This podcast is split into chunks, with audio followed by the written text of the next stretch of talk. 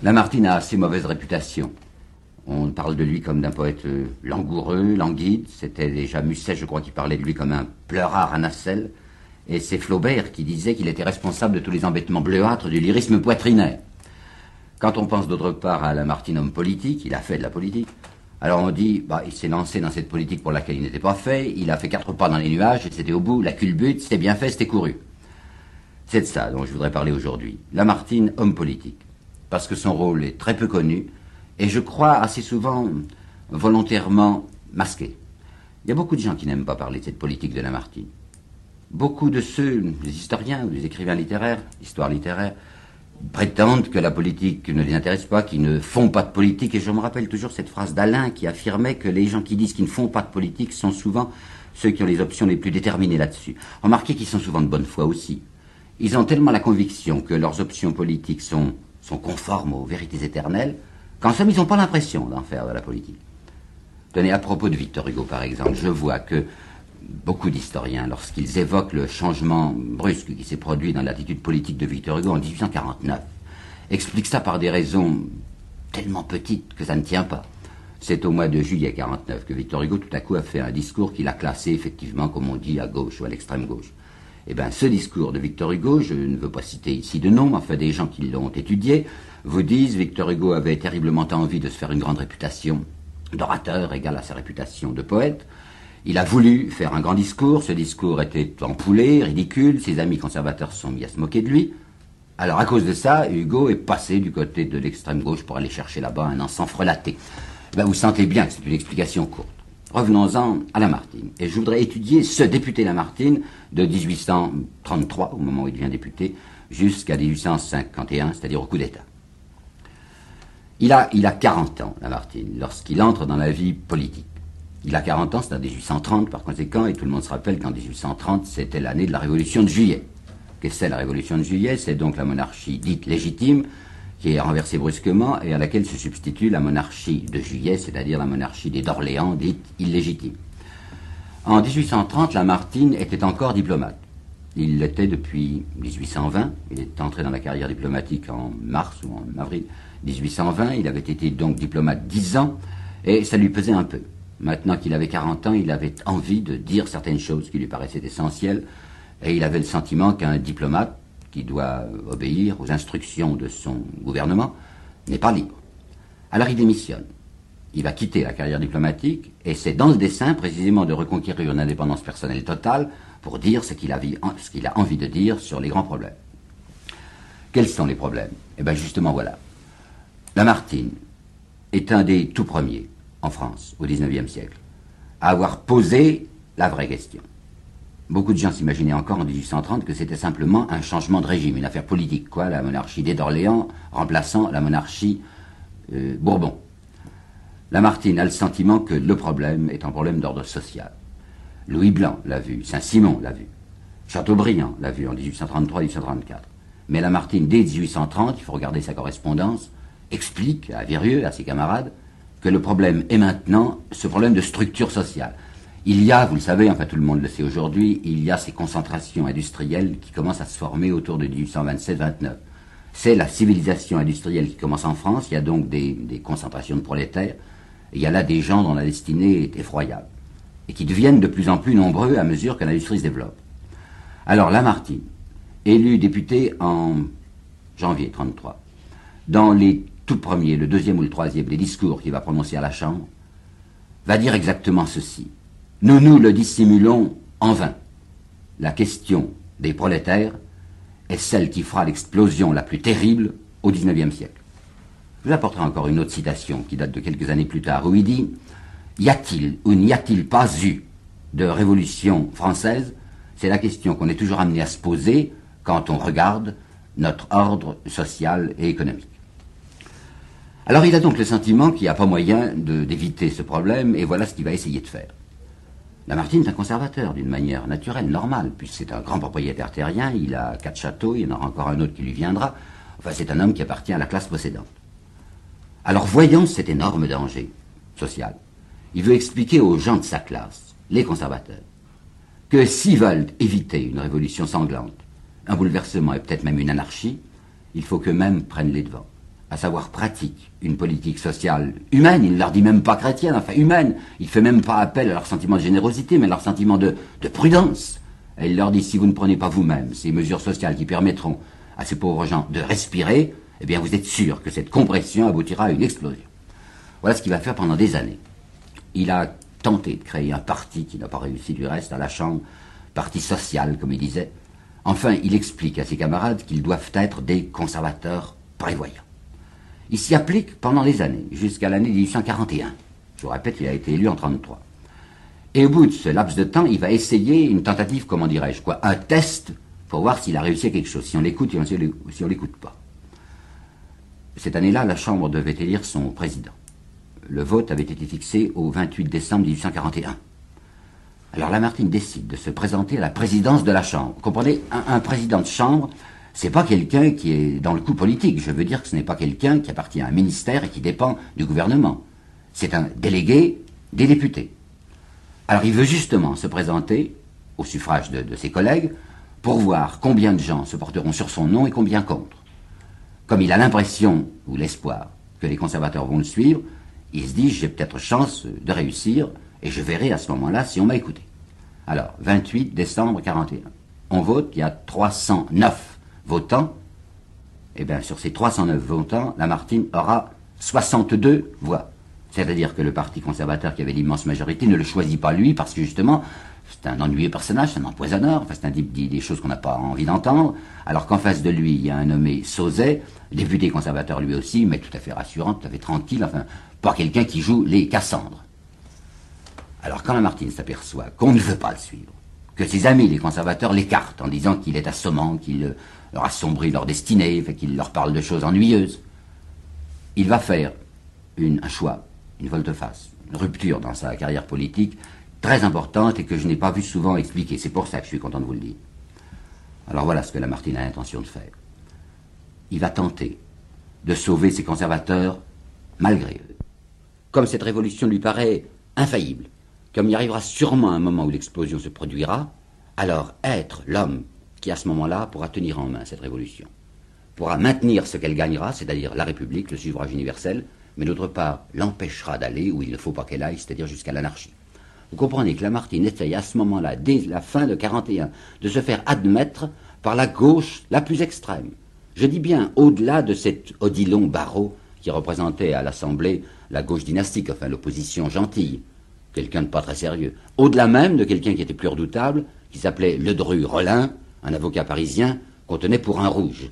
Eh bien, Lamartine veut tenter de s'établir dans l'opinion publique au-delà même de Le Rollin, représenter la grande espérance républicaine et à cause de cela être l'homme, comme il dit, de réserve.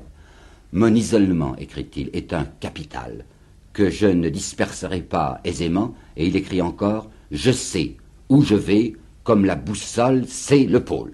Pour se faire admettre de l'opinion républicaine, Lamartine va lancer un grand livre d'histoire les Girondins. C'est un livre d'histoire populaire. Dans sa pensée, il veut se faire lire, comme il le dit, dans les ateliers. C'est-à-dire qu'il veut que les gens même illettrés puissent non pas lire ce qu'il fait, mais l'entendre lire. Et en effet, il y avait à ce moment-là pas mal de gens qui étaient des lecteurs publics, pour ainsi dire. Alors, ces Girondins, c'est une histoire de la Révolution telle qu'il la conçoit, moins historique au fond que lyrique, pour donner aux gens l'impression qu'il y avait là une grande idée, enfin quelque chose qui valait la peine d'être repris. Il va lancer ces Girondins, huit volumes, par deux volumes à la fois, comme des espèces de bombes qui va répandre sur la France au début de l'année 47. D'autre part, à la Chambre, il y va peu, et il ne parle plus, comme il le dit, que par la fenêtre. C'est-à-dire qu'il fait ses discours beaucoup moins pour le Parlement lui-même que pour cette énorme masse de gens qui n'ont pas encore le droit de vote, ces gens auxquels il s'adresse, qui sont le futur suffrage universel. Il vit beaucoup à ce moment-là dans son château de Monceau, c'est dans un petit pavillon près de Monceau, qu'on appelle encore aujourd'hui le pavillon des Girondins, qui est une espèce de toute petite cabane dans le jardin, dans les vignes, sur une avancée de rocher, qu'il a écrit et écrit pendant des mois son livre. La campagne des banquets dont tout le monde a entendu parler, c'est lui qui va l'inaugurer.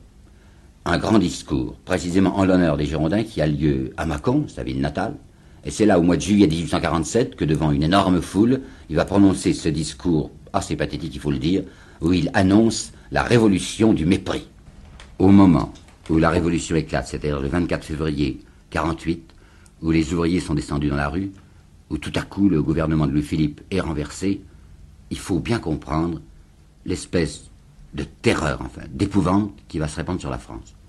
Là-dessus, nous sommes très bien renseignés par Tocqueville. Tocqueville, dans ses mémoires, a raconté l'état d'esprit de ses contemporains et son propre état d'esprit avec une espèce de lucidité, je dirais, cynique. il dit carrément ce qu'il pense. Eh bien, c'est lui qui dit, Tocqueville.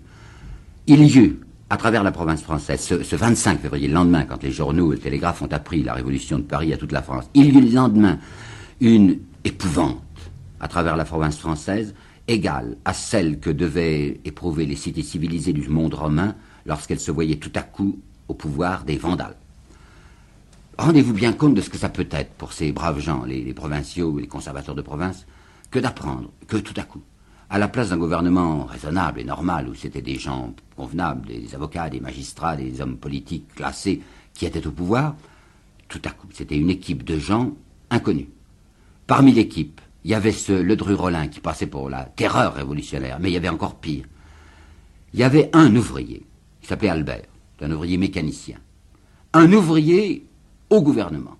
Il faut que vous vous rendiez compte de l'espèce d'épouvante, d'effroi, enfin, que ça répandait à travers toute la province. Cependant, en même temps que cette terreur, il y avait une petite lumière d'espérance.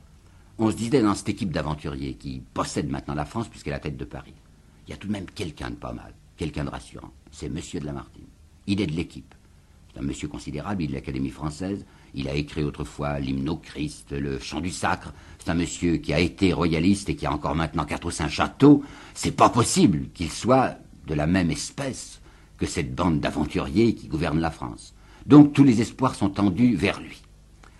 Les premières nouvelles sont en effet assez rassurantes. Figurez-vous que ces ouvriers qui possèdent Paris, qui sont en armes, il n'y a plus de police, il n'y a plus d'armée, la police euh, s'est dissoute, l'armée est sortie de Paris. Ces ouvriers se conduisent d'une manière incroyablement débonnaire. Eux-mêmes organisent des piquets de surveillance devant les maisons riches, devant les banques, et c'est eux, gentiment, qui charbonnent sur les murs de Paris, morts aux voleurs, pour dire qu'il ne faut pas les confondre avec des pillards. Et le premier acte de Lamartine, c'est de faire voter, dès le lendemain de la Révolution, le 25 février, un décret, enfin pas faire voter, mais obtenir du gouvernement provisoire, un décret abolissant la peine de mort en matière politique. Comprenez bien ce que ça signifie. Lorsque les gens de province disent c'est la République qui est revenue, elle n'est pas tellement loin, la première République, la République terroriste, enfin 92-93. Alors quand ces braves gens pensaient République, ils pensaient guillotine. Et voilà Lamartine qui leur dit eh bien, tant que je serai gouvernement, il n'y aura pas de guillotine politique. Abolition de la peine de mort en matière politique. C'est-à-dire, si vous voulez faire de l'opposition, eh bien, faites de l'opposition. On vous répondra. Peut-être même qu'on emprisonnera ceux qui seront très méchants. En tout cas, vous ne risquez pas vos têtes. Ça rassure énormément les gens. Je vois dans le journal d'un diplomate hongrois qui s'appelait Apony, qui était le plus, plus, parisien des diplomates extérieurs. Je vois dans son journal, à la date du 5 mars, une phrase que j'ai envie de vous dire lentement parce qu'elle va loin, elle est très intéressante. 5 mars 48. Il écrit dans ce journal Nous sommes sauvés maintenant, grâce à la tartine dont M. de Lamartine nourrit le bon peuple de Paris. Comprenez ce que ça veut dire avec cette espèce de sourire en coin ça veut dire Lamartine endort la classe ouvrière, il leur donne une tartine de belles paroles. C'est un belluaire plein de ruses qui va faire tenir tranquille les ouvriers jusqu'à ce que nous ayons le moyen, en reconstituant l'armée et la police, de ramener la canaille aux chenilles à coups de fusil. Ce que Lamartine avait voulu faire, il est en train de le réaliser. Il avait voulu obtenir une espèce de confiance générale autour de lui. Il s'était fait applaudir et soutenir par la gauche et par l'extrême gauche grâce à Girondins. Il était l'homme qui donnait le suffrage universel à la France. Et d'autre part, les conservateurs lui faisaient toujours confiance parce que c'était M. de Lamartine, l'homme au château. Alors, on va assister pendant à peu près deux mois à un enthousiasme vraiment général, fondé, je le sais bien, sur une équivoque. Un enthousiasme général pour Lamartine. Et quand les élections vont avoir lieu, les élections d'avril 48, pour l'élection à l'Assemblée nationale, on va voir Lamartine rassembler deux millions de suffrages sur son nom. Et j'insiste sur un point ce ne sont pas seulement les journaux de gauche et d'extrême gauche qui le soutiennent, mais ce sont les journaux qui vont devenir les plus ennemis de sa personne, qui à ce moment-là le portent au nu. Tenez par exemple, je vois l'univers de Louis Veuillot. Tout le monde connaît Louis Veuillot, qui était un homme d'extrême droite. Eh bien, l'univers chantait les louanges de M. Lamartine en disant il faut que tous les catholiques se groupent derrière lui. Je vois la revue des deux mondes, revue très sage et très conservatrice, qui l'appuyait à fond. Et encore plus, alors du côté des, économistes proprement dit, de la finance, la banque, le journal des économistes disait également qu'il n'y avait pas à hésiter, qu'on devait faire confiance à M. de Lamartine. Enthousiasme populaire considérable. Tenez, j'ai là justement une bonbonnière de rien du tout, enfin qui, valait peut-être, je sais pas, 40 sous à ce moment-là, et qui est justement un de ces témoignages de l'enthousiasme populaire pour lui. C'est un pauvre petit dessin représentant Lamartine lui-même avec son écharpe des députés, un visage qui n'est pas exactement semblable au sien, mais c'était répandu à des millions d'exemplaires. Eh bien, Lamartine ramasse 2 millions, 2 millions de voix sur son nom pour ces élections d'avril 48. Lorsqu'il arrive à la Chambre, il est acclamé. Mais il faut bien comprendre l'état d'esprit de ceux qui, à droite, l'avaient soutenu. Vous vous rappelez ce que je vous ai dit d'Apony, la tartine, etc., et la Martine qui sauve euh, les conservateurs parce que c'est un homme euh, rusé et qui endort la classe ouvrière. Alors l'espoir qu'avaient les conservateurs lorsque Lamartine a pris le pouvoir, c'était plus qu'un espoir, c'était presque la conviction que Lamartine allait accepter une dictature qu'on allait maintenant lui donner et grâce à laquelle il remettrait la société sur ses bases. Or, Lamartine va la refuser, cette dictature qu'on veut lui offrir. Il ne veut précisément pas être cet homme que les conservateurs s'imaginent qu'il est. Il va exiger d'eux une direction politique, un exécutif, quoi, collégial. C'est-à-dire qu'il ne veut pas être seul, il veut qu'il y ait cinq Français à la tête de la France. Et parmi ces cinq Français, il exige la présence de Ledru-Rollin, précisément parce que ça représente la gauche et l'extrême gauche. Entendu, il a sacrifié Albert. L'ouvrier paraissait tout de même trop provoquant. Mais on va prendre l'avocat Ledru-Rollin, Lamartine représentant, si vous voulez, l'homme du centre, l'arbitre, il y aura une droite, il y aura une gauche dans ces cinq. Eh bien, ça, on ne l'accepte pas à droite. Une colère invraisemblable contre lui. On l'avait pris, voyez-vous, on l'avait pris pour un imposteur au service des possédants. Et il n'était pas un imposteur. On attendait de lui qu'il se démasquât, mais le malheur, c'est qu'il n'avait pas de masque. Alors c'est une fureur incroyable. Je vais vous citer une phrase qui est dans le correspondant. J'ai pris ça dans le correspondant parce que c'est une revue catholique gentille, enfin pas excitée comme, comme l'univers de Louis Veuillot. C'était des catholiques modérés, timides. Eh bien, c'est le correspondant lui-même qui va déclarer ceci. Monsieur Lamartine a manqué sciemment et volontairement à la mission que lui avait confiée le suffrage universel. Ce que l'on ne dit pas souvent, que j'ai très rarement vu dire sur l'action politique de Lamartine au mois de mai 1848, lorsqu'il est dans cette direction collégiale, c'est ce que je vais vous dire maintenant. Il avait quatre ou cinq projets importants. Voici le premier il demande la suppression, l'abolition du système de remplacement militaire. Aujourd'hui, ça nous paraît naturellement inconcevable que quelqu'un, parce qu'il est riche, échappe au service militaire. Vous savez qu'au XIXe siècle, et jusqu'à la guerre de 70, lorsque quelqu'un devait aller, parce qu'il avait tiré un mauvais numéro, on tirait au sort à ce moment-là, devait aller à la caserne ou à la guerre, il avait le droit, s'il était riche, de s'acheter un remplaçant. Et eh bien Lamartine, en 48, en mai 48, fait une proposition en disant c'est absolument indécent que les riches puissent éviter d'avoir à défendre la France s'il est attaqué, par conséquent, je demande la suppression du service de remplacement, du système de remplacement. Deuxièmement, il demande à l'Assemblée nationale le vote d'un milliard pour les instituteurs. Parce que les instituteurs étaient à ce moment-là payés en moyenne 600 francs par an et que les députés venaient de s'allouer 750 francs par mois. Troisièmement, Lamartine demande la taxation du charbon, et je crois que c'est intéressant à regarder d'un peu près ça. Déjà deux fois au cours de sa vie parlementaire, il en avait parlé de ce problème à propos des concentrations industrielles, comme on disait, c'est-à-dire des trusts charbonniers. Une fois pour les mines de la Loire, une autre fois, je crois, pour les mines du Nord. C'était en 38 et en 46 qu'il en avait parlé.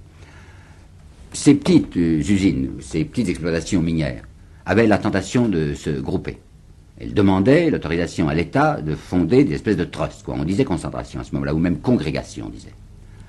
Et leur argument était, si nous nous rassemblons, nos frais généraux vont diminuer, et par conséquent, on pourra hausser les salaires et baisser le prix de vente. Et dans son discours de 1846, Lamartine avait dit, mais c'est tout de même singulier, quand nous avons voté, admis, la concentration des mines de la Loire, nous nous sommes aperçus très peu de temps après que c'était les salaires qui avaient baissé et le prix de vente qui avait été augmenté. Et il dit, ce que je ne veux pas, c'est que se constitue une grande puissance charbonnière et minière française avec 20 000 actions, parce qu'une fois, dit-il, une fois que ces 20 000 actions se seront répandues dans toutes les consciences des députés, leur influence gouvernera le gouvernement. Eh bien, c'est bien ça qu'elle voulait en effet. D'autre part, Lamartine demande l'établissement d'un impôt sur leurs revenus, et enfin, il voudrait la nationalisation des chemins de fer. Ben, reprenons Tocqueville, toujours ces mémoires de Tocqueville, qui sont si intéressantes. Tocqueville dit carrément, il y a un mot qui était répété perpétuellement dans mon milieu, dans le milieu des gens bien, eux-mêmes s'appelant des honnêtes gens, c'est il faut en finir. Il faut en finir avec Saint-Lamartine qui nous apporte, en somme, la gabegie. Déjà, la bourse travaillait pas mal. Pensez par exemple qu'on voit le 5% qui était passé de 116 à 75 en trois mois. Le 3% était passé de 73 à 43. D'autre part, la Banque de France elle-même organisait l'évasion des capitaux. Montalembert, qui était un des chefs du Parti conservateur catholique, va prononcer le 22 juin 48 un discours assez extraordinaire qu'on ne voit pas souvent reproduit. C'est pour ça que j'ai l'intention de vous en parler. Montalembert monte ce 22 juin à la tribune de l'Assemblée nationale et parle contre la nationalisation des chemins de fer. Et il déclare carrément, je vous assure que je cite exactement, il déclare carrément que le projet de nationalisation des chemins de fer, c'est une première brèche portée à ce rempart qui jusqu'ici a défendu la propriété. Non, il ne dit pas ça. A défendu la famille et la religion. Le projet de M. de Lamartine, déclare-t-il carrément, est un projet communiste l'idée de génie de M. de Fallou, qui est celui qui a allumé la mèche des ateliers nationaux, eh bien la voilà. Là aussi, je ne suis pas sûr que ça se dise assez couramment, mais je pense connaître cette question et l'expliquer avec sincérité. Comme la plupart des industriels de Paris avaient fermé leurs usines le 25 février, lockout, n'est-ce pas Il y avait eu 80 000, 100 000, jusqu'à 130 000 ouvriers chômeurs. Ils étaient sur le pavé. On ne pouvait pas les laisser mourir. Alors le gouvernement avait décidé de créer des ateliers nationaux pour eux, où on les payait au début 2 francs par jour, et ensuite, quand ils étaient si nombreux, 1 franc 50 par jour. Seulement attention, ateliers nationaux, ça donnait l'impression d'une espèce de socialisme d'État. Et Louis Blanc avait été d'accord pour ça, naturellement. Mais on avait eu le soin de confier l'organisation de ces ateliers nationaux à quelqu'un qui s'appelait Marie et qui était un conservateur. Marie avait très bien vu le drame, le danger. S'il y avait tout à coup 130 000 ouvriers à Paris qui travaillaient pour l'État, mais c'était une concurrence effroyable à l'industrie privée. Alors il s'agissait avant tout d'empêcher ces ouvriers de travailler. Premièrement, c'était une protection contre l'industrie individuelle, et d'autre part, c'était un moyen de les dénoncer comme des fainéants puisqu'ils ne travaillaient pas. J'ai vu les textes, je vous assure qu'il y a eu cinq ou six affiches de ces cent mille ouvriers qui demandaient du travail. Vous savez qu'on leur faisait faire ouvrir des tranchées sur le champ de Mars et boucher ces tranchées une fois qu'ils les avaient ouvertes. Alors voilà l'idée de M. de Fallou. Ces ouvriers ont été bien utiles jusqu'aux élections parce qu'ils ont bien voté, ils n'ont pas voté rouge. Maintenant, ils sont plus utiles à rien. Au contraire, ils sont très dangereux puisque M. de Lamartine veut les utiliser pour la nationalisation des chemins de fer. Il voudrait que ces 130 000 ouvriers allassent travailler sur le tour du territoire national pour qu'un réseau de chemins de fer d'État s'organisât. Eh bien, l'idée s'impose d'elle-même. Enfin, c'est Fallou qui l'a eu. On va jetés à la rue, ces 130 000 hommes. On va brusquement leur annoncer la fermeture des ateliers nationaux. Leur 1 franc 50, fini. Alors forcément, ils descendront dans la rue. Ils feront une insurrection. Et comme un gouvernement, quel qu'il soit, républicain ou pas, ne peut pas tolérer une insurrection et est obligé de la réduire par la force, ce sera le gouvernement Lamartine, c'est-à-dire la République, qui tirera sur les prolétaires. Autrement dit, les pieds lui glisseront dans le sang. Lamartine n'est pas un imbécile. Il voit très bien ce qu'on prépare contre lui. Pendant plus d'un mois, un mois et demi. On va le voir là, arc-bouté, contre cette porte que les Fallou et les Montalembert essayent d'enfoncer pour livrer passage aux furies. Il sait très bien qu'on va finir par jeter les ouvriers dans la rue. Alors voilà l'idée qu'il a eue. Essayer une parade. Essayer au moins d'empêcher les fusions de sang. Il voudrait remplir Paris de soldats. Il voudrait qu'il y ait 60 000 hommes dans Paris et qu'au premier signe de trouble, les soldats fussent partout afin que les ouvriers, jetés dans la rue en effet, ne puissent pas faire de barricades, n'osent même pas en faire, enfin ne se fassent pas tuer. On s'arrangera après. Ce qu'il faut avant tout dans sa pensée, c'est empêcher qu'on tire dessus. Il compte pour cela sur Cavaignac. Cavaignac, c'est son ministre de la guerre, un général. C'est lui, Lamartine, qui l'a choisi, Cavaignac. Il, avait un commandement en Algérie, il l'a fait venir d'Algérie. Pourquoi a-t-il pris Cavaignac? À cause de son nom.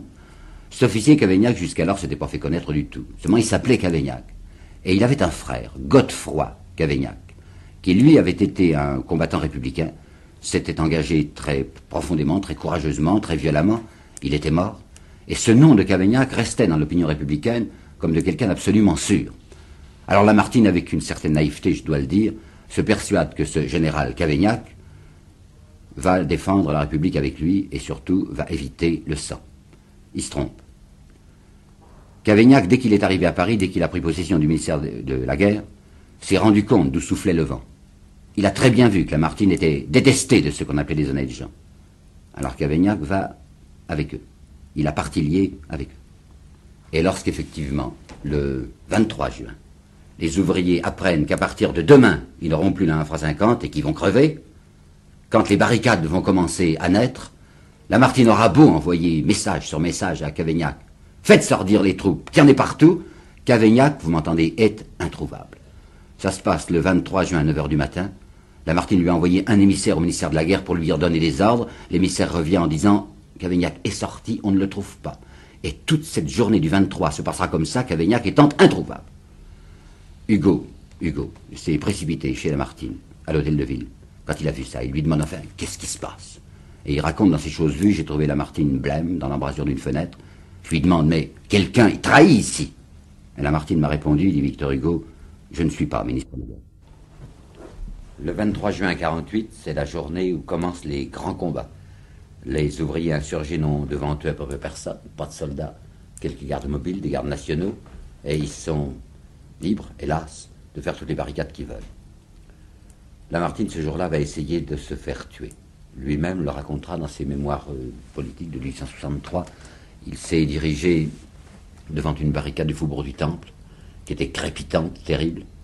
Il était monté sur son cheval noir, qui s'appelait Saphir, bien connu du Parisien. C'était une jument noire avec une étoile losange sur le front blanc. Et cette barricade était extrêmement dangereuse, et c'est là-devant que Lamartine s'avance sur son cheval. Mais les ouvriers le connaissaient, savaient que Lamartine était quelqu'un qui n'avait pas travaillé contre eux. Si bien que ces fusils qui tiraient se sont relevés quand Lamartine s'est avancé. Il ne peut pas mourir ce jour-là. Et le lendemain matin, à 10h30, 24 juin 1848, l'Assemblée nationale votera la destitution du gouvernement exécutif et les pleins pouvoirs civils et militaires à Cavaignac. Lamartine était un homme renversé. À partir de la fin de juin 1848, Lamartine n'est plus qu'un homme tombé et qu'on piétine. Je voudrais vous apporter là-dessus quelques citations. J'en trouve d'abord une chez Thiers, dans la correspondance de Thiers. Il écrit à Bugeaud Vous n'imaginez pas toutes les vilenies que M. de Lamartine a faites pour se maintenir au pouvoir. Je vois la comtesse de Flavigny, qui sera très importante dans la Croix-Rouge française, et qui déclare C'est l'homme qui nous a fait le plus de mal. Et je vois aussi le comte Horace de Vieille Castel, qui dit Cet homme m'inspire le plus profond mépris. Guizot avait trouvé une formule. Guizot avait été renversé par la Révolution de 48, détestait Lamartine, et il était tout content maintenant de voir que Lamartine à son tour était tombé. Et Guizot avait eu cette formule admirable Monsieur de Lamartine n'est pas un homme sérieux. Vigny, dans son journal, parle de lui avec euh, mépris. Il dit M. de Lamartine a une façon d'éloquence qui en impose aux médiocrités, ce qui signifie qu'on n'en impose pas à M. de Vigny. Il n'y avait vraiment que quelqu'un dans la vie littéraire qui reconnaissait la grandeur de Lamartine, c'était Victor Hugo. Deux fois il en parle à la fin de l'année 48 dans les choses vues. D'abord, il en parle à propos de l'élection présidentielle. Vous savez que la France a dû voter en décembre 48 pour savoir qui serait président de la République. Louis-Napoléon Bonaparte, un inconnu, avait surgi, et son nom était éblouissant. D'autre part, Cavaignac s'était présenté, et Lamartine aussi, se présentait à la présidence de la République. Eh bien, Louis-Napoléon Bonaparte aura 5 millions de voix, Cavaignac un million et demi, et ce Lamartine, qui avait eu près de 2 millions de voix sur son nom aux élections d'avril, savez-vous combien il aura de voix à la fin de l'année? 17 000 dans toute la France. Il va tout de même essayer de travailler de continuer à faire ce qu'il peut pour, orienter les Français vers ce qu'il estime être la vérité. Il a fondé un journal qui s'appelle Le Conseiller du Peuple, qui est un mensuel. Et dans ce livre, dans ce, dans ce périodique, il essaye d'expliquer avec honnêteté, sans amertume, n'accusant même pas Cavaignac, d'expliquer ce qu'on pourrait encore faire avec cette République piétinée, pour essayer tout de même de la faire vivre. Il n'y aura pas moyen. Personne ne l'écoute plus. Il continuera à parler tout de même jusqu'à ce que le tout d'état du 2 décembre lui mette un baillon sur la bouche. Eh bien, la voilà, l'histoire du député Lamartine.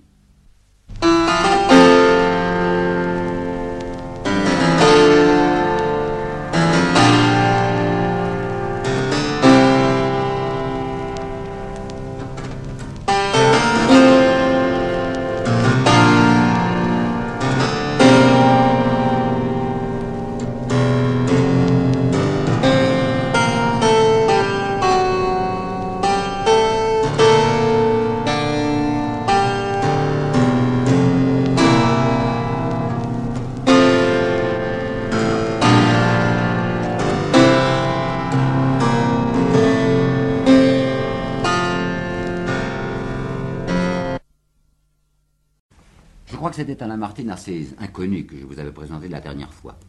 Cet homme politique Lamartine, je vous en ai donné l'image que je croyais être la vraie et qui est très peu conforme à la légende. Aujourd'hui, il s'agit d'autre chose.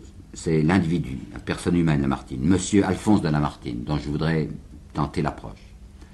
Et là, peut-être aussi avons-nous des choses neuves à expliquer. J'en ai trois à vous dire. La première, ce serait ceci. Lamartine était un homme sans bassesse. Quand j'entends sans bassesse, euh, je pense à ces petites médiocrités qui arrivent souvent chez les gens de lettres. Ces jalousies, ces calculs, ces ambitions.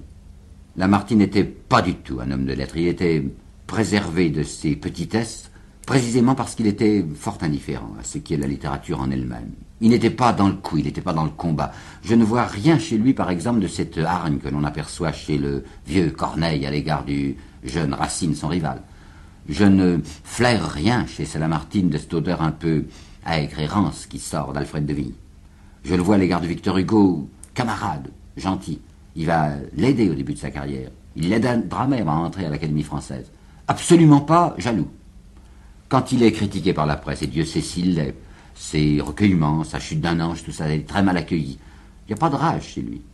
Parle gentiment, tristement, en disant oh, les journaux me traitent rudement mal, mais aucune colère. C'est quelqu'un qui ne croit pas à ce que l'on appelle l'immortalité littéraire. Ah, mais pas du tout.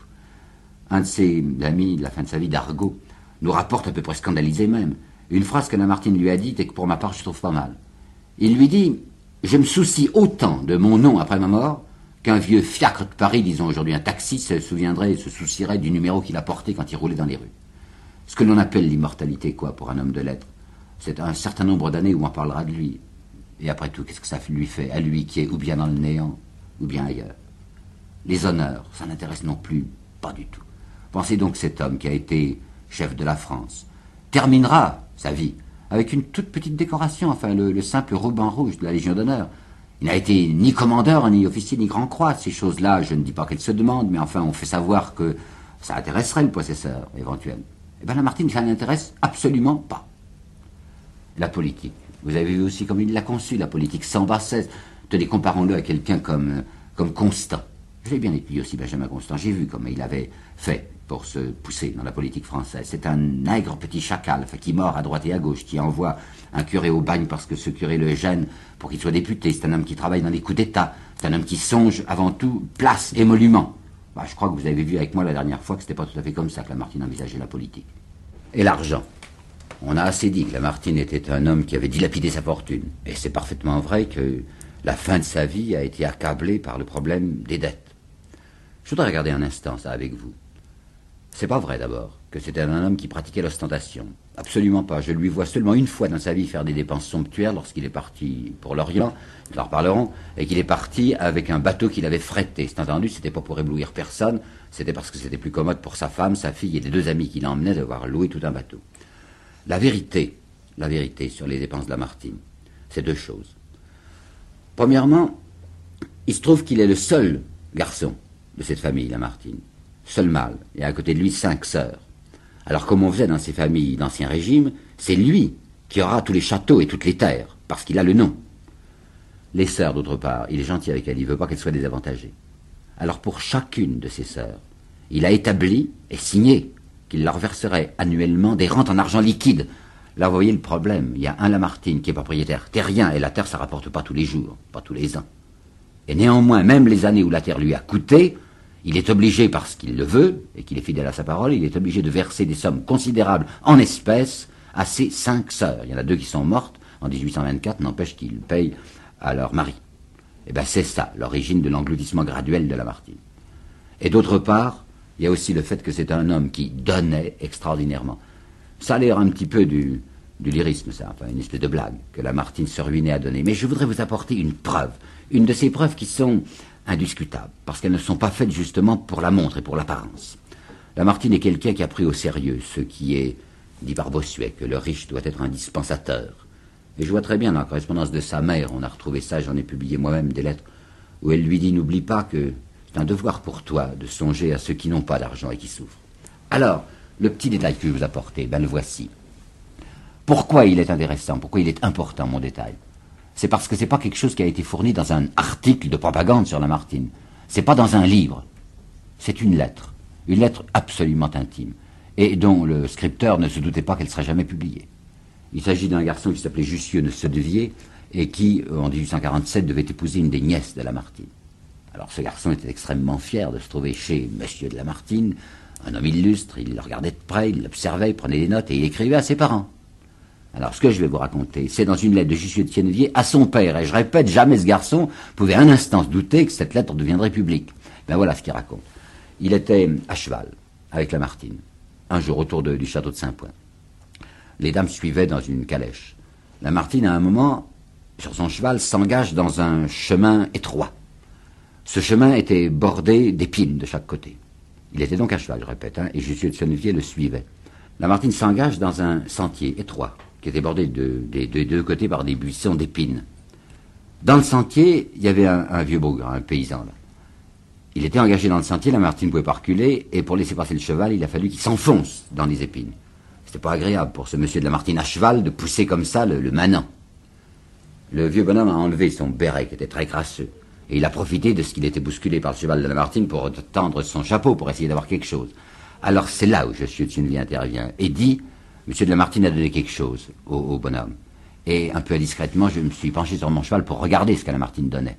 Il n'avait pas donné une pièce d'argent, ni une pièce d'or. Il avait donné un bout de papier plié qui me semblait être, me semblait bien être, un billet de banque. Alors j'ai regardé dans le bonnet du vieux. Il avait donné 500 francs. Rendez-vous compte que 500 francs de 1847, ça fait un pouvoir d'achat de 1500 francs suisses d'aujourd'hui. Lamartine donnait 1500 francs suisses à un type parce qu'il l'avait obligé de se garer et de s'enfoncer dans les épines. Il est vrai que Lamartine venait de signer très peu de temps auparavant ce contrat des Girondins qui lui rapportait en francs suisses d'aujourd'hui un million. N'empêche qu'il avait donné 1500 francs. Alors c'est pas très étonnant que cet homme se soit ruiné. Voilà pour l'argent. Maintenant, je voudrais vous parler d'autre chose, c'est la volonté chez Lamartine. Un homme de volonté. Dans ses carnets de travail, qui existe à la Bibliothèque nationale et sur lesquels j'ai pas mal travaillé quand je faisais ma thèse sur Jocelyn il y a de ça 20 ans, j'apercevais souvent dans les marges un profil que Lamartine dessinait.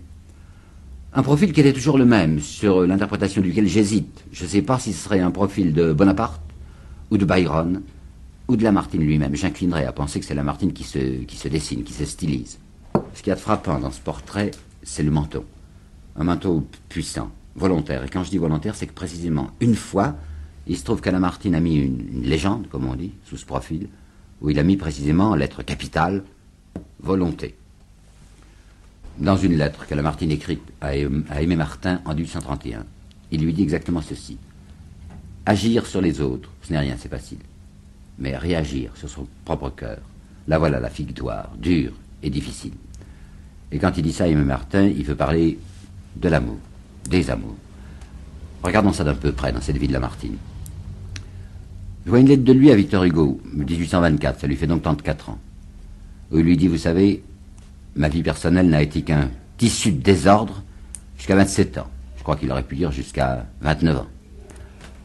C'est pas le lieu d'examiner tous ces désordres de Lamartine. Il y en a un qu'on connaît qui est assez cruel. C'est l'histoire de la petite Graziella, qui s'appelait pas Graziella, qui s'appelait Antoniella. Et il est assez évident que dans ces histoires-là, Lamartine a joué avec cette fille parce qu'il y avait cette différence sociale incroyable entre Monsieur de Lamartine, un seigneur, et cette petite qui était une ouvrière, cigarière, aucune importance. Ça lui est resté dans l'esprit, et dans le cœur, et sur la conscience. Bon, toujours est-il qu'effectivement, jusqu'à 30 ans, disons, jusqu'à 29 ans, 30 ans, Lamartine va de femme en femme. Cette année-là, 1830, 1820, il a 30 ans, il se marie. Et le jour où Lamartine se marie, où il fait devant l'autel une certaine promesse de fidélité, il y croit. Et il la tiendra. C'est pas tellement banal, surtout dans les vies d'hommes de lettres au XIXe siècle et avant et après. Chez Victor Hugo, je vois le même retournement, mais en sens inverse. C'est à 30 ans que ce Victor Hugo, qui avait été jusqu'alors un adolescent farouche et un homme très fidèle à sa femme pendant 10 ans, c'est à 30 ans que tout change dans la vie de Victor Hugo, et c'est pas la peine d'étudier aujourd'hui, nous ne parlons pas de Victor Hugo. Pourquoi? Toujours est-il que cet homme va être abandonné dès lors à toutes ses concupiscences. Eh bien, c'est cette même année la trentième année chez Lamartine, qui a ce retournement incroyable dans Lamartine qui décide de vivre droitement, et qui le fera. En 1827, par exemple, il y a déjà sept ans qu'il est marié. Il rencontre une Léna de l'Arche. Une femme qu'il avait aimée quand il avait 29 ans, qui s'était offerte à lui, qui était ravissante, une italienne. Elle est toujours aussi belle et toujours aussi proposée. Et Mme Lamartine dit non. Il écrit à son camarade Virieux, je pourrais encore être amoureux si je voulais, mais je veux pas.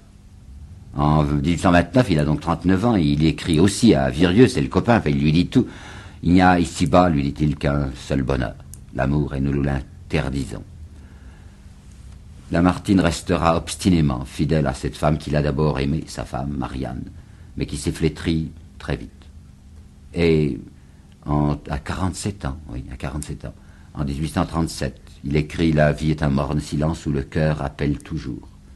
Mais c'est cependant à ce moment-là même qu'il vient de faire cette dédicace de Jocelyn pour sa femme, qui est près de lui l'image sans beauté du devoir, mais c'est celle qu'on ne trompe pas parce que c'est la mère de ses deux enfants morts et qui n'a jamais eu rien à lui reprocher. En 1847, Lamartine, 57 ans, va essayer d'aborder une bonne fois de front le problème même de l'amour. Enfin, qu'est-ce que ça veut dire l'amour? Est-ce que ça se réduit à une convoitise, à une concupiscence, ou bien est-ce que c'est autre chose? Et c'est même assez inouï, vous savez, qu'un homme de 57 ans arrive dans son Raphaël à se rendre comme il se le rend, ce, je cite, ce vertige continu d'une âme qu'un premier amour soulève de la terre.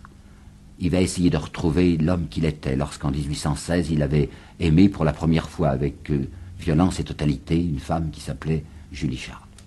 Quand Lamartine est en face de ce problème de l'amour, voilà ce qu'il va dire en 1847, donc à 57 ans. L'amour est le révélateur de l'immortalité, et sans sa lueur, l'homme ne soupçonnerait pas l'infini. Réfléchissons à ça, ça va loin. Ça veut dire en somme que, même pour connaître l'infini, c'est-à-dire Dieu, quoi, il faut passer par un amour humain. C'est l'idée de Claudel, qu'il n'y a pas deux amours, qu'il y a continuité entre l'amour humain et l'amour divin. Soit. Seulement, c'est pas si simple. Et Lamartine lui-même s'en était rendu compte, puisqu'il s'est donné personnellement le démenti. Qu'est-ce que c'est que son Jocelyn? Vous savez peut-être que Jocelyn, c'est un fragment d'une espèce d'épopée de l'âme, comme il disait qu'il avait conçu, où il y avait un certain personnage qui va reparaître après dans la chute d'un ange, un ange précisément, donc un homme qui était admis dans la vision béatifique de Dieu, et cet homme a choisi, et cet ange a choisi d'être un homme à cause d'une femme qu'il avait vue et qu'il a désirée. Toute l'histoire de Jocelyn toute cette grande épopée de Lamartine est fondée sur le thème suivant, que pour que cet homme retrouve son état premier, redevienne admis dans l'intimité de Dieu, il faut qu'il renonce précisément à ce désir de la femme. Et Jocelyn, c'est ça, vous le savez, c'est l'histoire d'un garçon qui s'est engagé du côté des hôtels, quoi, un séminariste, puis qui se met à aimer quelqu'un qui voudrait l'épouser, qui se reprend, qui ne l'épousera pas et qui se sacrifie. Par conséquent, il y a un Lamartine de 57 ans qui dit c'est l'amour humain qui nous conduit à l'amour divin, et un Lamartine antérieur, ben, de 5 ou 6 ans auparavant, qui disait non, il y a, rupture. Pour qu'on puisse connaître l'amour de Dieu, il faut renoncer à l'amour humain. Eh bien, en 1850, il a donc 60 ans. Il va dire autre chose que je tiens à vous apporter ici, qui est une phrase peu connue, mais que je trouve très importante pour lui. C'est dans Le tailleur de pierre de Saint-Point. Le personnage du tailleur de pierre de Saint-Point, inventé par Lamartine, s'appelle Claude Deshuttes. Ce Claude Deshuttes dit la phrase que voici. Il me semble que je ne fais qu'un avec tous les hommes, qu'ils sont un morceau de ma chair, et que je suis un morceau de la leur, un point. Je pense que c'est cela qu'on appelle amour. Eh bien, nous voilà en présence d'un des secrets de Lamartine. Quand il dit je pense que c'est cela qu'on appelle amour, qu'est-ce que ça veut dire dans sa pensée? Eh bien, ça veut dire qu'il veut essayer, à la place d'une tentation, comme dira Claudel, de se proposer une tentation plus grande, à la place de ses amours, en fait, ses femmes, qui sont devant lui offertes, parce qu'il restera beau et jeune jusqu'à plus de 50 ans, à la place de tout cela, essayer d'une autre façon de l'amour, c'est-à-dire charité, un amour de dépassement, un amour de dévouement. Et j'en arrive à la troisième partie de cet exposé, Lamartine, homme de bonne volonté. Là, je voudrais aussi vous apporter quelques citations que j'ai dans la tête. Je vois une lettre à un ami qui s'appelle Arlès Dufour, où il lui dit un jour, 43 ou 44, Mon but est impersonnel et uniquement divin. Dans un article de 46, Si Dieu n'est pas au terme du chemin, à quoi bon marcher? À propos de ce discours dont je parlais la dernière fois, le discours de Macron à 47, la révolution du mépris, vous savez. Commentant ça à son ami d'Argot, il lui dit Nous commençons une grande bataille, la bataille de Dieu. Et en plein combat de 48, lorsqu'il risque sa tête, dans une lettre très secrète, très intime à une de ses nièces, Valentine, il lui dit Je sais bien que je risque ma tête, mais je la risque pour Dieu, et je la lui donne bien volontiers. Dieu, qu'est-ce que ça veut dire ce mot-là pour Lamartine? Ça, nous descendons un peu plus profond dans ce cœur obscur. Voyez-vous, c'est un garçon qui a été élevé chrétiennement, enfin, il y a cru, sa maman l'avait discipliné comme ça.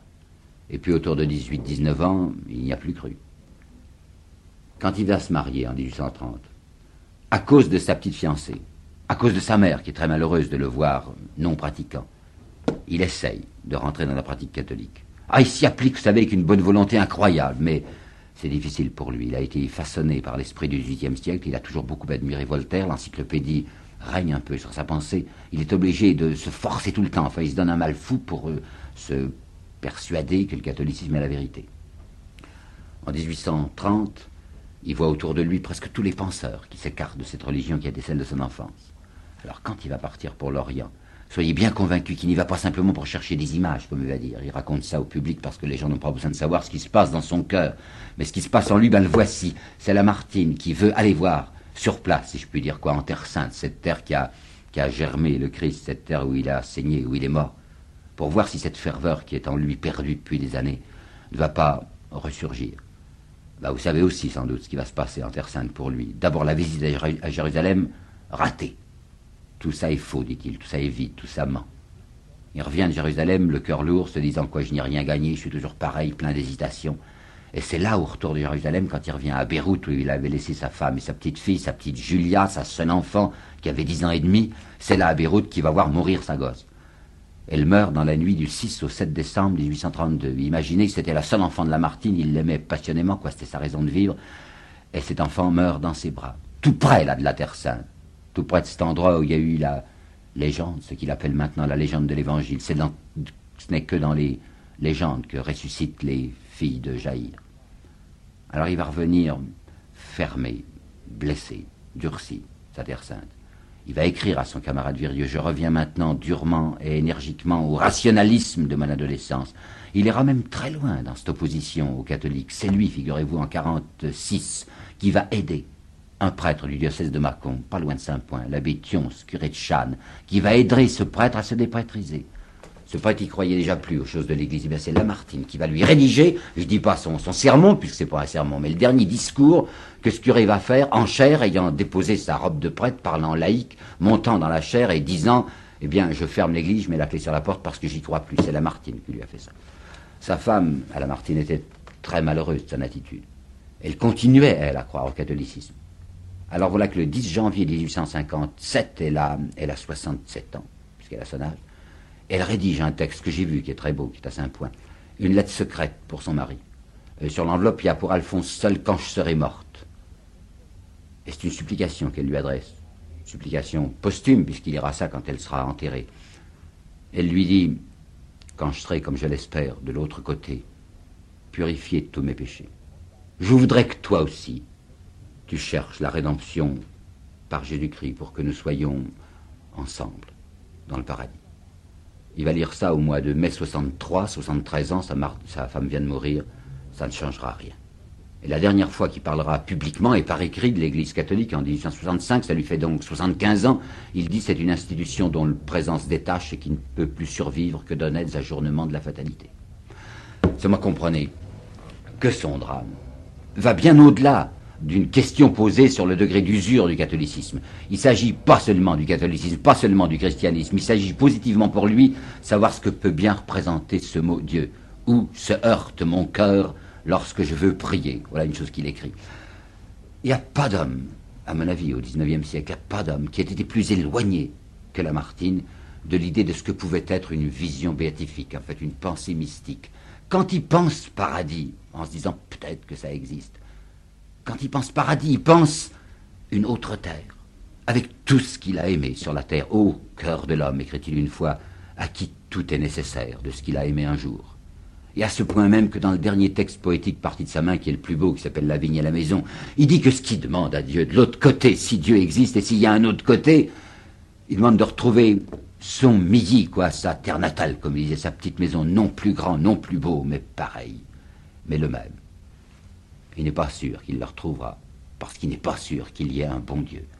Écoutez, mon fantôme habituel, c'est Lamartine qui parle, mon fantôme habituel est un je ne sais quoi de désordonné et de malfaisant, qui règne sur le monde comme une divinité aveugle, malfaisant, vous avez entendu.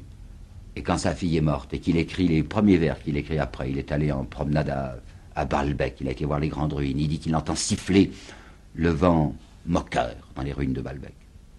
J'ai une autre lettre de lui impressionnante qui est de 53, 63 ans donc, à un ami, un professeur de Paris qui s'appelait Valette. Il dit à Valette, ce que vous avez remarqué, la plupart des gens qui ont essayé de travailler pour Dieu, Dieu se prononce contre eux. Je ne sais pas pourquoi je vous pose la question. Et il écrit ceci exactement. Moi, je suis dans la fournaise et j'y vois que du feu. Alors, c'est pas très surprenant que cet homme ait été frappé de la tentation du blasphème et du désespoir. C'est un mot qui va pas hein, avec Lamartine, blasphème. On se figure tout de suite c'est un homme adorant Lamartine. Ben, je ne sais pas si vous avez lu les méditations. Dans les méditations, il y a un texte qui s'appelle le désespoir et qui n'est pas de la rhétorique. Le désespoir, c'est un cri de fureur. Et qu'est-ce que c'est que sa chute d'un ange? Mais c'est son histoire à lui. C'est l'histoire d'un homme qui s'est marié, qui a eu deux enfants et qui voit mourir ses deux enfants. Et à la fin, ce Cédar, l'ange déçu dans le désert, qu'est-ce qu'il fait? Il ramasse des pierres à poignées et il les lance contre le ciel, à la face de Dieu. Désespoir, dégoût. Dégoût. En 1850, le comte d'Orsay, qui était à la fois un mondain et un sculpteur, avait envoyé à Lamartine un buste qu'il avait fait de lui. Lamartine ne sait pas comment répondre à d'Orsay, on ne paye pas un homme du monde pour son buste. Alors il va lui composer une poésie, des stances, de très belles choses, qui s'appelle Stances à d'Orsay. Et c'est lui, Lamartine, qui se représente regardant son propre buste et ne se reconnaissant plus. Et il termine son texte en disant Laissons aller le monde à son courant de boue. Et quand il a achevé son travail, il le lit. C'était un soir de septembre 50 à ses amis, un groupe qui était là réuni à Saint-Point. Il lance les feuillets sur la table et je m'excuse de la citation que je vais faire. Il leur dit C'est mon va te faire foutre lancé à la France. Et il écrit encore à 73 ans Il y a des taches sur Dieu. Tout homme intelligent marche sur le tranchant d'un glaive entre la superstition et l'athéisme à deux reprises dans son œuvre, dans La chute d'un ange en 1837 et dans une pièce de lui qu'on ne lit plus, on a tort, qui s'appelle Toussaint l'ouverture et qu'il a écrite en 1839, à deux reprises, il y a ce qu'on peut bien appeler une prémonition. Quoi donc? Ben, Les deux fois, dans ces deux textes dont je vous parle, il y a l'image de quelqu'un qui essaye de sauver les esclaves, de se proposer comme leur chef, pour les amener à une vie meilleure. Et les deux fois, les esclaves se retournent contre lui et le piétinent. La première fois, c'est Cédar, dans la cité des géants, qui appelle les esclaves de la cité à la rébellion, et ils se retourneront contre lui. Et dans Toussaint l'ouverture, ce sont les Noirs que Toussaint essaye de libérer et qui le, méprisent et l'abandonnent. Par conséquent, voyez-vous, ce Lamartine, à 47 ans et à 49 ans, annonce, annonce littéralement ce qui va lui arriver lorsqu'il aura 58 et 59 ans, c'est-à-dire au moment de la Révolution de 48. On dirait qu'il sait d'avance ce qui va lui arriver, qu'il va se déchaîner, faire tout ce qu'il pourra pour autre chose que pour lui-même, enfin vraiment pour sauver des gens, pour les aider, et que ces gens l'abandonneront. Eh il le fait tout de même. Il le fait sachant ce qui va lui arriver. Et là, nous arrivons à ce que j'appellerai, peut-être, si vous voulez, le secret le plus profond de Lamartine. Un, un pari de Lamartine. Pas au sens du pari de Pascal, Pascal, vous savez, c'est une espèce de proposition que Pascal nous fait pas très convaincante, une espèce de calcul d'intérêt. Là, il ne s'agit pas de théorie, il s'agit d'actes. Lamartine est quelqu'un qui a parié sur l'existence hypothétique d'un Dieu qui serait un bon Dieu. Je vois dans ce livre de Raphaël la phrase suivante. Dieu serait-il sourd que nous le prierions tout de même Car si sa grandeur était de ne pas nous entendre, notre grandeur à nous serait de lui parler. Eh bien, il lui parle. Et c'est ça que je voudrais vous dire. Dans les manuscrits de Lamartine, sur lesquels j'ai bien travaillé autrefois quand je faisais ma thèse et, ensuite, qu'ils soient à Saint-Point ou à la Bibliothèque nationale, au début des grands manuscrits, la première page, quand il commence un grand texte, je pense à Jocelyn, je pense à la chute d'un an, je pense même au Girondin, quand il commence, il écrit sur son papier une série d'initiales mystérieuses. Elles sont pour nous intraduisibles. Il y a quelquefois une ligne, quelquefois deux lignes, quelquefois même trois lignes. Rien que des initiales. Une phrase secrète qu'il prononce. il dit quelque chose que personne ne doit savoir. Mais dans cette phrase intraduisible, il y a toujours les mêmes lettres à un moment. A, M, D, G. Ad majorem Dei gloriam. Tout ce que Lamartine écrit, il l'écrit en secret pour la plus grande gloire de Dieu. Et vous m'entendez bien, même les Girondins, ad majorem Dei gloriam. Eh bien, cet homme est quelqu'un, comme Pascal en somme, avant d'écrire, qui s'est mis à genoux. Un homme qui a fait une certaine option, malgré cette tentation du blasphème qui était en lui. Et il va nous donner son explication. Il la donnera tardivement, dans un texte qu'il avait publié uniquement dans un feuilleton du journal La Presse le 2 décembre 1865. C'était à propos de Byron. Et c'est dans ce texte-là qu'il écrit carrément Le blasphème est le péché des braves, mais il y a quelque chose de plus grand que le blasphème, c'est l'acceptation. Et eh bien c'était ça qu'il voulait faire dans toute sa vie, un dialogue du oui et du non. Ce dialogue, vous l'apercevez dès les méditations. Il y a un instant, je vous parlais du désespoir. En effet, le désespoir était un cri de fureur. Et tout de suite après le désespoir, il avait écrit la providence à l'homme et la prière. Entre Jocelyn même et la chute d'un ange, eh bien, il y a la même répartie du oui et du non. Puisque la chute d'un ange, c'est ce non, c'est cette fureur. Et Jocelyn, qu'est-ce que c'est à la fin, Jocelyn? C'est un juste martyrisé, quelqu'un qui renverse la tête et qui dit tout est bien. Peut-être quelques-uns de ceux qui m'écoutent ont-ils vu la tombe de Lamartine à Saint-Point. C'est une chapelle assez banale, imitation gothique. Sur cette chapelle, il y a écrit en haut Speravit anima mea. C'est une phrase banale. Mon âme a espéré. Un psaume. Et longtemps, pendant que j'ai vu ce texte, bon, longtemps je me suis dit, bien, c'est une de ces phrases connues qui sont là parce qu'elles y sont traditionnellement. Il semble que ça soit comme la montée calme d'un encens. Eh bien, pas du tout. Maintenant, après cette assez longue fréquentation de Lamartine, je crois avoir compris ce que ça signifiait. Cet homme qui dit Mon âme a espéré, en réalité, c'est une flamme entrecoupée et tordue. C'est la profération d'un cri qu'un être s'arrache dans un coup de force permanent de sa volonté. Eh bien, le voilà, je crois, le vrai Lamartine. Je ne passe pas en critique littéraire pour quelqu'un de très complaisant et très naïf, et je crois bien qu'on me reproche même assez souvent de me mêler de ce qui ne me regarde pas et de dire sur Vigny ou sur Benjamin Constant des choses dures parce que je les crois vraies. Alors ce portrait que je vous ai présenté de Lamartine, il est évident qu'il semble embelli. La tentation, en m'entendant, c'est de se dire le sublime, ça n'existe guère que dans les conférences ou dans les livres ou à la télévision, mais ça n'existe pas dans la vie. Bien si, faites-moi confiance. Lamartine, il était comme ça. Les dernières photos que nous avons de lui sont très saisissantes. Cet homme qui a 75 ans se tient dans une de ces photos debout devant l'objectif, avec je ne sais quel défi dans le regard. Il est mal peigné, il est mal habillé, il est pauvre, ça se voit. Il est redressé. Il y a en lui une espèce de force, de volonté qui n'est jamais tarie une protestation, une ténacité. Il mourra, vous le savez, en, deux étapes, si je peux dire. Cet homme expirera à la fin de février 1869, mais en fait, il n'est déjà plus de ce monde à partir du milieu, enfin du mois de mai 1867. Je sais bien qu'il y a plusieurs livres qui disent que Lamartine s'est converti à retrouver la foi de son enfance à la fin, et c'est absolument vrai qu'un prêtre était venu à son chevet mais c'était un absent à qui ce prêtre donnait les derniers sacrements. Lamartine avait eu une attaque en montant l'escalier de sa maison au mois de mai 67. Cette année-là, sa, nièce l'avait emmené incognito en Suisse. Je ne sais même pas où il est allé. Je sais qu'il est venu en Suisse. Mais elle ne voulait pas, Valentine de Lamartine, elle ne voulait pas qu'on pût voir son ongle dans l'état où il était. À la fin de 1867, l'ancien maire de Mâcon, qui s'appelle Charles Roland, va le voir. Et dans une lettre à un ami, Charles Roland dit Le grand Lamartine est mort. C'est maintenant un vrai centenaire. Il est dans le fond de son fauteuil, il ne fait pas dix, pas par jour, sinon soutenu par sa, par sa nièce, et il ne prononce pas dix paroles non plus dans la journée.